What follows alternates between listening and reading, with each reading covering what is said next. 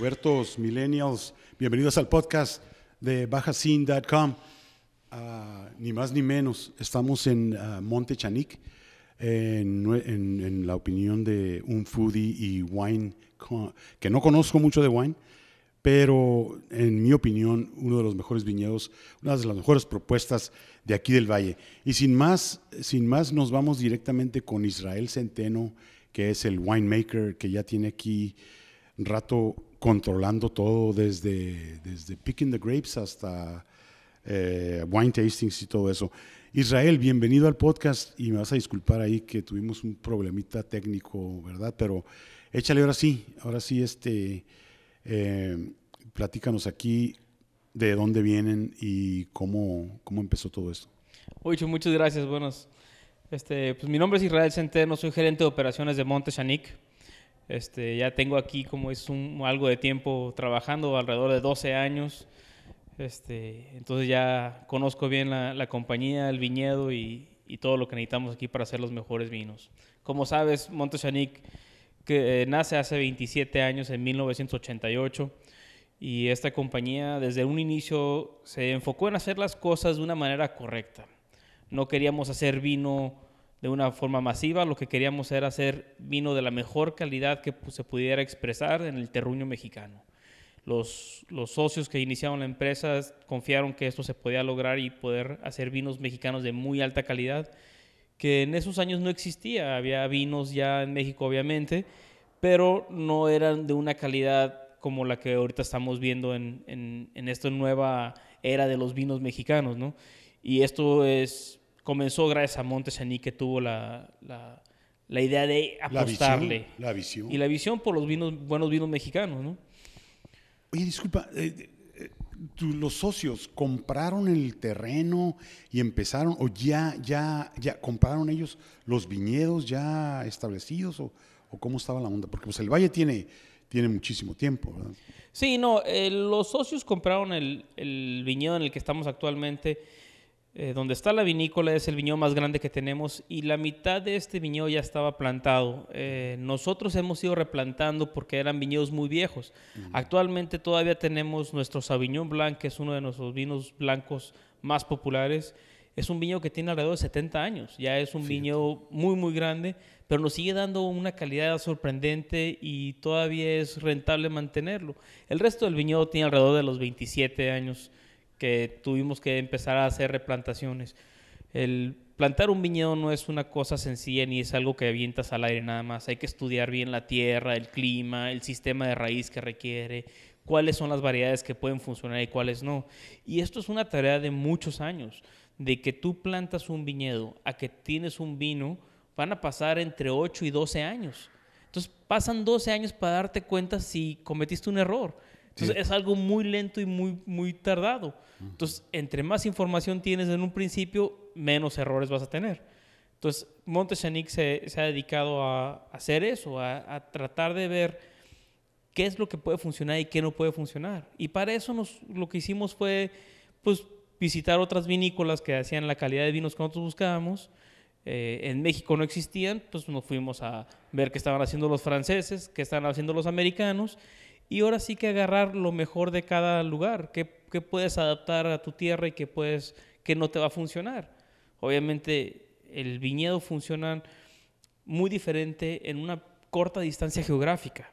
Es Sí. impresionante lo que puede cambiar una uva en pocos kilómetros, mucho menos atravesando un continentes, ¿no? Sí. sí, Entonces no puedes tampoco basarte 100% en lo que hacen otros países. Tú tienes que adaptarte a lo que tú tienes y adaptar tus variedades o ver qué variedades te pueden funcionar y cuáles no. Sí, de hecho he escuchado ah, relatos que la falda de un cerro te puede producir un varietal tal y ya nomás bajas, ¿verdad?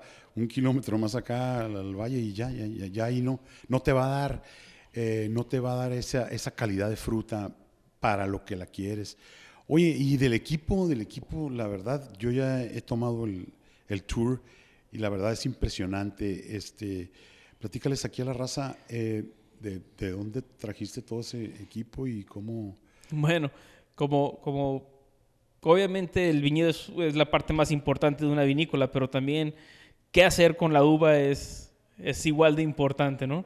Puedes tú tener la mejor uva y si no tienes el equipo adecuado puedes convertirlo en un vino pésimo. Este, y como Montchanic siempre buscó lo más alto en tecnología que no afectara la calidad, nunca vamos a sacrificar calidad por cantidad. De ahí que hemos crecido paulativamente, pero siempre teniendo el equipo de, de más alta tecnología. Tenemos un sistema de selección que es impresionante, hablando de que entra la, la, uva y separamos los racimos que se ven dañados. Después, una máquina te separa la fruta del racimo y ya seleccionamos la pura fruta. Estamos hablando de que ya seleccionas, separas las uvas que sirven y las uvas que no sirven.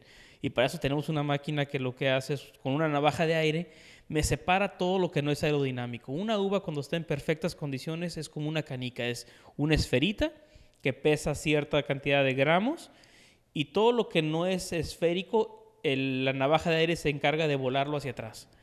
Entonces la uva, pues, al ser esférica, es aerodinámica, el, el, aire le pasa por los lados, ¿no? Entonces ahí separamos todo lo que no nos sirve, todo lo que no queremos que entre a fermentarse y convertirse en vino. Y por la parte de las fermentaciones, nosotros fermentamos a, a temperaturas muy bajas porque es cuando la uva retiene la mayor cantidad de aromas y sabores. Y para eso tenemos sistemas de refrigeración que controlan independientemente cada tanque. Y todo comienza, si bien todo comienza en el viñedo, analizamos desde lo, obviamente el azúcar que tiene la uva hasta el potencial de sabores y aromas que le podemos extraer. son tecnologías que no mucha gente está usando, pero son datos que nos sirven a nosotros para tomar las decisiones de cuándo se pisca la uva, cómo se fermenta, qué levaduras se utilizan. Nosotros seleccionamos las levaduras específicas para cada varietal y hay varietales que utilizamos tres, cuatro levaduras diferentes. Dependen mucho de cómo estuvo el clima, cómo estuvo el año en particular, cuánta agua obtuvieron las uvas y vemos qué tanta concentración trae cada uva para decidir qué método de fermentación utilizar, con qué levaduras y a qué barricas meterlo. Entonces, Exacto. Oye, y de, de la de tu futuro eh, aquí en el viñedo, este, de aquí en el en el charquito que tienes aquí, este, a ver, danos un, un time frame de cuándo piensas ya abrir el, porque sí vas a abrir algo, ¿verdad? Has aceptado está que vas a abrir algo. Eh, y sí, pues estamos todos excitados, los que somos furis y los que nos gusta disfrutar de una buena propuesta. Eh, ¿En cuánto tiempo te vas a aventar ese tirito? Bueno, aquí el, el, lago que tenemos este, es nuestro pequeño reservorio que utilizamos para regar y obviamente como, como ya tenemos ahí la cantidad de agua, es un lago que está muy bonito y tenemos un área ahí designada en la cual vamos a hacer, la idea es hacer un restaurante y, estamos, nos hemos tardado porque hemos buscado ahora sí que la mejor propuesta que vaya de acuerdo con nuestros vinos. Y parece que ya la encontramos, no te puedo dar muchos detalles al respecto, pero el próximo año, pónganse pendientes en verano, esto ya va a estar funcionando. En el verano. yo, yo ahí te encargo la invitación a la, a la, apertura previa, ¿no? Si quieres que, que, venga yo a, hacer alguna prueba de tasting, pues aquí estamos, ¿no? De voluntarios. No, pues qué bonito. Mira, eh, platícanos acerca de también este, tus tastings, qué promedio tienen, eh, en precio, este, tus horarios, todo lo que pues prudentemente la gente necesite saber y, y que no, que no le tengan miedo, que, que no, no, es caro, no es nada. No, no, no, para nada. Al contrario, lo que queremos es que más gente nos visite. Este, hicimos una remodelación impresionante hace un año precisamente para que el cliente pueda tener una experiencia en Montechaní, que no nada más llegue a probar vinos, sino que tenga la experiencia de ver la vinícola, ver cómo trabajamos, este, conocer nuestra cava, nuestras degustaciones tenemos varias degustaciones que van desde puros vinos blancos, eh, vinos tintos. Tenemos cuatro marcas diferentes en, dentro de Montchanic, que son nuestra segunda etiqueta Calisha, nuestra marca principal Montechanic, luego tenemos una ediciones limitadas y luego tenemos Gran Ricardo. Y tenemos degustación de todos los, de todos los productos. Obviamente la gama alta es, son reservaciones muy particulares con un mínimo de personas y, este, y se les da una experiencia impresionante y los precios andan alrededor de los... Esa, viene siendo la que tú das, ¿no? Porque el winemaker esa, esa la da. Es como el VIP. O sea, ahí no. sí, no- tenemos una sala particular para dar ese tipo de, de catas, que también, digo, no tenemos un, un espacio muy grande para hacerlo porque lo No, que queremos está- es que sea está- una experiencia muy personal con, con la Está gente. majestuosa. A mí se me hace al, al- así de, de primer mundo.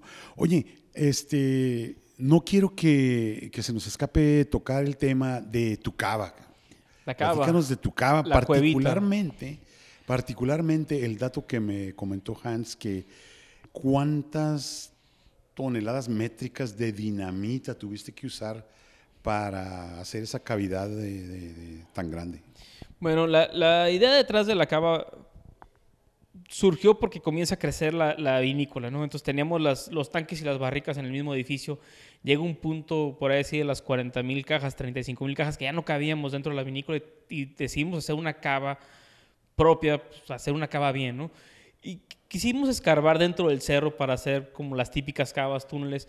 Luego nos dimos cuenta que nuestro cerro es puro granito, entonces es, una piedra sólida, no puedes escarbar y hacer agujeros. Entonces tuvimos que usar 3 toneladas de dinamita para hacer el agujerito. Entonces esto se traduce a 126 detonaciones que tuvimos que hacer para, para hacer la cavidad de- y poder mantener ahora sí que el espacio necesario para nuestras barricas. La idea original era hacer una cava de concreto, pero después vimos que nos quedan expuestas tres paredes de puro granito y es una piedra que se ve impresionante. Dijimos, vamos a dejándola así porque se ve preciosa. Aparte que nos ayuda mucho para mantener las barricas en un estado óptimo.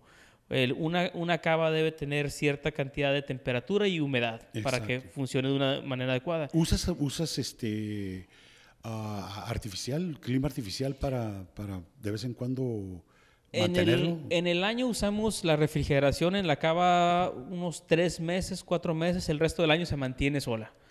Y la humedad, cada vez que lo poco que llueve se, se transmina a través de la piedra, entonces nos mantiene una humedad muy alta dentro de la cava. Y No, eso es bueno. Eso es bueno. Tiene que tener 85% de humedad relativa para que la evaporación del vino sea pareja. De otra manera, o se te evapora mucha agua o mucho alcohol y te queda el vino o muy aguado o muy alcohólico. Entonces, tú quieres que Y algo también sea... para la barrica es importante. La barrica es importante porque te mantiene hidratada la barrica y te la mantiene hinchada. ¿no? Hinchadita, sí. Y selladita. Y sellada. Sí, que no. Entonces, pues sí, tenemos una cava que está impresionante. Le podemos meter alrededor de 4.000 barricas si, si necesitáramos meterlas. Eh, como, como sabes, estamos viendo, estamos nosotros expandiendo nuestra producción. Y hemos ido expandiendo muy poco. De 6.000 cajas que comenzamos, ahorita estamos en 60.000 cajas. Nuestra idea es crecer alrededor de las 75.000 cajas, siempre y cuando no se sacrifique nada de calidad. Nunca vamos a hacer más vino si Dices que- sacrificas calidad. Dices que apenas este, tienes pocos años que empezaste con la exportación. Eh, echa- platícanos de eso. Sí, este, pues la, idea de, exportar es más que otra cosa es que otras personas, otros países conozcan nuestro vino. Eh, México, como sabes, es un país que ahorita está consumiendo mucho vino, el crecimiento del, del consumo es muy alto y podríamos vender todo nuestro producto dentro de México, pero queremos también que sepa el mundo que México produce vinos de alta calidad. Nos interesa que, que nos pongan en el mapa de los vinos, que ahorita no figuramos, pero la gente ya en Estados Unidos lo ves que voltean y te dicen vino mexicano y cuando lo prueban se van sorprendidos. Y eso es algo muy padre porque tú estás representando lo que tu tierra puede hacer. Sí, no, eh, yo creo que es, es labor de todos, labor de todos, eh, incluyendo eh, nuestro gobierno, ¿no? De promoverlo y, este decirle pues a todo el mundo que, que realmente el vino, hay mucha gente que desconoce totalmente que producimos vino. No, no, no, no lo pueden creer cuando dicen, no, México, produce vino. Exactamente, y, y, y peor aún es que desconocen la calidad del vino que estamos produciendo en México. Este, nosotros sabemos que estamos a la par con la calidad de cualquier vino del mundo porque vamos a competencias año con año. Y, y te hablo de que vamos anualmente 10, 12, 15 competencias. Y anualmente traemos 15, 20, 30 medallas de, en los vinos. Señal de que nuestros vinos están a la par con los vinos de, de otras partes del mundo. Competencias importantes como la de Portugal, el, el, concurso de París, el LA County Fair, que son de las, de las más importantes del mundo, la de Bruselas. Vamos y participamos y regresamos con medallas. Señal de que nuestro vino, el, vino mexicano, y sobre todo el de Montchanic, está a la par con los mejores vinos del mundo. Eso es, un orgullo eh, de, de, cualquier manera, este, pensar que, que, que podíamos hacer más, ahí es donde yo creo que estamos fallando un poco, ¿no? Oye, este, ¿de qué otra cosa quieres hablar? Este, ah, tú siéntete con la libertad de que aquí la plataforma de Baja Sin es para ustedes, para que a la gente la invites, este, de cualquier forma, ah, ¿verdad? Tus horarios o lo que quieras agregar ahí. Pues me encantaría invitarlos a todos a que pasaran a la vinícola a conocernos, este, conozcan nuestros vinos, vean eh, lo, que, lo que estamos haciendo. Este, nuestra nueva sala de cata está muy bonita, que vengan a disfrutarla, conozcan nuestra nueva imagen, una vez que cambiamos la, la, vinícola también cambiamos la imagen de nuestros vinos y la idea es tener una nueva imagen con la misma pasión para los vinos, ¿no?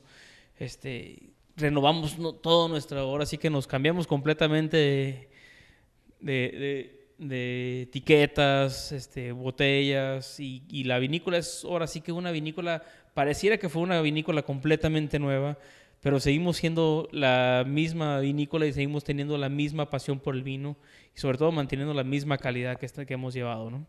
Oye, ¿cuál es el varietal que más ah, vendes? Eh, en el lado de los blancos, el que, el que más se vende sin duda es nuestro vino Chenin Colombard, que fue con el que inició la, la empresa. Es un vino Chenin blanco con un poquito de Colombard y es un vino que siempre ha sido muy popular para nosotros. Ahorita el que, el que le está empezando a, alcanzar es nuestro Sauvignon Blanc, que año con año se ha ido mejorando y mejorando. Y este vino también este, se está vendiendo muchísimo. Es difícil decir que vendemos uno más que otro, porque realmente todos nuestros vinos dentro de su nicho de mercado están muy bien, muy bien posicionados. Nuestro Cabernet sin duda es, es también uno de los vinos que más populares porque fue con el que inició también la compañía. Inicia la compañía con Chenin Colombard y el Cabernet Sauvignon. Oye, ¿cuánto tiene que empezaron con las mezclas? Que, que realmente se ha convertido en un, en un boom, ¿no? Las mezclas. Nosotros comenzamos eh, nuestra mezcla bordalesa que tenemos, que es nuestro Cabernet Merlot. Lo, lo, lanzamos al mercado probablemente tres años después de que inició la empresa. Nosotros, en un principio, era muy complicado saber qué iba a caer en el mercado porque no había una vinícola con este nivel de calidad. Entonces, llegar y ser el parteaguas, pues sí, está muy padre porque tienes esta, esta onda de ser el primero, pero también no tienes información de qué es lo que el mercado anda, anda, anda buscando en los vinos mexicanos, ¿no? Sabíamos que buscaban en los vinos extranjeros, pero no qué, iba, qué reacción iba a tener con los vinos mexicanos. Y nos fue muy grato ver que, que la gente realmente se empezó a apasionar por el vino en México. Como sabes, hace, hace todavía unos años, el que consumía vino eran, eran la gente ya mayor, los de el promedio de edad era de 60 años, una cosa así. y ahorita... Y, nomás lo consumía que en los aniversarios. Aniversario, Navidad, Año, Nuevo. Y para de contarle, ¿no? Eran las ocasiones especiales que ameritaba abrir una botella de vino. Y hoy en día no, hoy en día ya vemos que el vino se consume con mucha frecuencia. Obviamente que la, parte de la gastronomía ha venido a, a impulsar mucho eso y el vino a la gastronomía, ¿no? Este, México está pasando por un boom gastronómico impresionante y un boom en vinos que también nos ha beneficiado a todas las vinícolas. Sí, yo, yo le, atribuyo un poquito, y no sé si estés de acuerdo tú, Israel, el hecho de que se ya se están, eh, eh, todos los, eh, los nuevos chefs, los nuevos, las nuevas generaciones de chefs, ya, ya se dieron cuenta que una cenita maridaje en el restaurante o donde sea, o en, en los mismos eventos, ya ellos maridan o con vino o con cerveza artesanal. Yo creo que eso, eh, eso ha contribuido. ¿Tú qué opinas? Definitivamente, ya este, los chefs están viendo el vino como un ingrediente más de sus platos y es, es algo muy importante porque obviamente no puedes comer algo sin beber y de la misma manera no siempre se puede beber un vino sin comer, ¿no? Entonces es importante que, que los chefs ya lo, lo están tomando más en serio la parte del vino dentro de sus menús y de la misma manera creo que las vinícolas estamos trabajando para hacer los vinos de acuerdo a la comida que, que tenemos en México, ¿no? Que es una comida muy variada, es muy difícil hacer eso porque la comida mexicana ya sabes que es infinita, ¿no? Sí. Entonces tratamos de hacer los vinos que vayan y tratar de maridar nuestros vinos con platillos mexicanos principalmente, porque es lo que la gente va a comer. Y es impresionante que ahora, hoy en día vas a cualquier restaurante y ves a los chavos de 20, 22 años que están ahí cenando con, con en una mesa y ya los ves más con una botella de vino más que una de cerveza o, un, una de refresco, ¿no? Mínimo una copita, ¿no? Exactamente. Mejor no traen para la botella porque pues a esa edad, tú sabes, o te, gastas el dinero en, en la colegiatura o lo que tus responsabilidades y eso. Oye, pues, está fregón, está chingón esto. Oye, eh, en otro tema, este Aquí tu horario, eh, ¿cuál es para las degustaciones? Nosotros estamos abiertos al público eh, todos los días de las 10 de la mañana a las 5 de la tarde. O sea, siete días a la semana. Siete días a la semana. No cierras. No, ya no, ya no podemos darnos el lujo de cerrar nuestra vinícola. Este, anteriormente, te platico, cuando yo inicié a trabajar aquí, yo encargaba de sobrever la parte del viñedo, hacía los vinos y atendía a la gente, porque pues, venían 5 o 10 personas a la semana. Ahorita estamos recibiendo alrededor de 600, 800 personas por semana. Ya no podemos, para empezar, ya no puedo darme yo el lujo de atender a todos, pero, pero tenemos un staff muy, muy capacitado para, para dar degustaciones. Y no queremos cerrar, queremos que más gente venga y más gente conozca y más gente conozca lo que estamos haciendo y que vean que el vino mexicano lo, lo representamos con, con, la cara en alto y que vean la calidad que podemos lograr en, en México con nuestros vinos. Entonces, de ese horario, siete días a la semana. Allá bajito en el lago también hay degustaciones solamente los fines de semana en el lago. Viernes, sábado y domingo este, abrimos nuestro lago para, para degustar. También tenemos, adaptamos ahí una barra pequeña también para la gente que quiere estar este, al aire libre. Y hay mesitas y todo el rollo. Hay mesas, hay una barra. Está, está muy, muy a gusto estar ahí. Hay gente que le gusta estar con la naturaleza. Y pues tenemos ahí nuestro reservorio que, que, este, que está muy bonito, pues la gente puede caminar alrededor de él. Y... No se vale alimentar a los patos, ¿verdad? No, no, no, no. Los, la naturaleza tratamos de respetar lo más posible. Los patos que llegan ahí son aves migratorias, pues vienen, vienen y se van ellos solos. ¿no? Ok, ok, sí. Oye, está chingón. Bueno, mira, este, no sé si quieras agregar algo más. Yo en lo particular, esto, soy fan de ustedes. Este, he colaborado mucho con Aida, con Gibri, en donde se presentan. Ahí me gusta estar para, para probar sus vinos y pues estar ahí en contacto con ustedes, ¿no? No, pues no me queda más que invitarlos a, que vengan a conocernos, vengan a conocer nuestra vinícola, conozcan nuestros vinos y aquí los esperamos. Oye, en tu website vendes, ¿verdad? En tu website vendes ah, en, en, en, Estados Unidos. Es correcto. Este, nosotros ya tenemos una tienda virtual en Estados Unidos a través de nuestro distribuidor que es la Misión Wines. Este, ellos se encargan de, de hacer la venta. En ¿Y en México también? ¿Vendes por internet o no hay ventas por eh, internet? Sí vendemos por internet. El, el tema en México no se vende en todos los estados por la cuestión del transporte. Somos Oye, muy raro está eso, ¿no? ¿Sabes qué? Más que más que raro es que somos muy particulares en cómo nuestro vino viaja. Ok, ok. Nos gusta mantener nuestra calidad lo más alto posible, entonces no me arriesgo yo a mandar a venderte un vino si sé que va a pasar por una zona caliente donde probablemente el vino vaya a sufrir y cuando tú lo recibas no esté bueno en condiciones óptimas. Entonces prefiero mantenerlo distribuido como lo hacemos, que, que, nuestra distribución es muy eficiente. Nuestro vino lo encuentras en cualquier parte de la República. Sí, sí, Este, obviamente, en México son, o sea, en el interior del país, están ustedes grandes ahí. Están, sí, no, pues. Bien representados. Exactamente, y, y en todas las zonas turísticas estamos muy bien representados. Entonces, la, la, venta, la venta por internet está creciendo, sin duda, pero todavía hay, hay lugares donde no podemos llegar asegurando nuestra calidad. Y es lo que nosotros nos, nos preocupamos mucho, ¿no? Nosotros eh, monitoreamos la, todo nuestro vino, cómo viaja, la trayectoria. cómo llega, para asegurarnos que a nuestro punto final, donde nosotros lo entreguemos, esté en condiciones óptimas.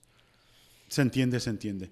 Pues no, eh, yo les hago la invitación, eh, bajasim.com va a subir un chorro de fotos de, de lo majestuoso del VIP Room.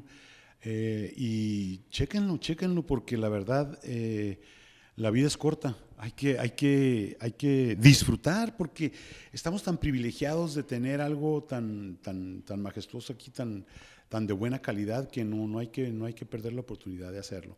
Israel, te agradezco inmensamente eh, la propuesta que le hiciste aquí a todo el público. Estamos este, a tus órdenes, cualquier eh, en, la, en la página podemos promover cualquier evento que vayas a tener. Cuando ustedes han tenido conciertos también, ¿verdad? Y todo ese rollo. Sí, hacemos eh, como parte de las fiestas de la vendimia, tenemos un concierto este, cada año donde invitamos a la gente a disfrutar de buena música y buenos vinos. ¿no? Ah, este, comidita y todo. Sí, pizza artesanal. Y está, todo. está, muy, está muy a gusto el concierto. Este, te, te sientas con tu charola de quesos, patés, eh, obviamente nuestros vinos y, y, a disfrutar de música. Este, okay. Lo hacemos como parte de las fiestas de la vendimia. Ahí en tu website pueden checar eso. Ahí también. pueden ver toda nuestra información. Bueno, pubertos, eh, nos despedimos. Eh, lávense las manos uh, y cuídense mucho. Estamos en contacto. Bajasgym.com. Les deseo lo mejor. Muchas gracias, Wicho, y que tengan una excelente tarde.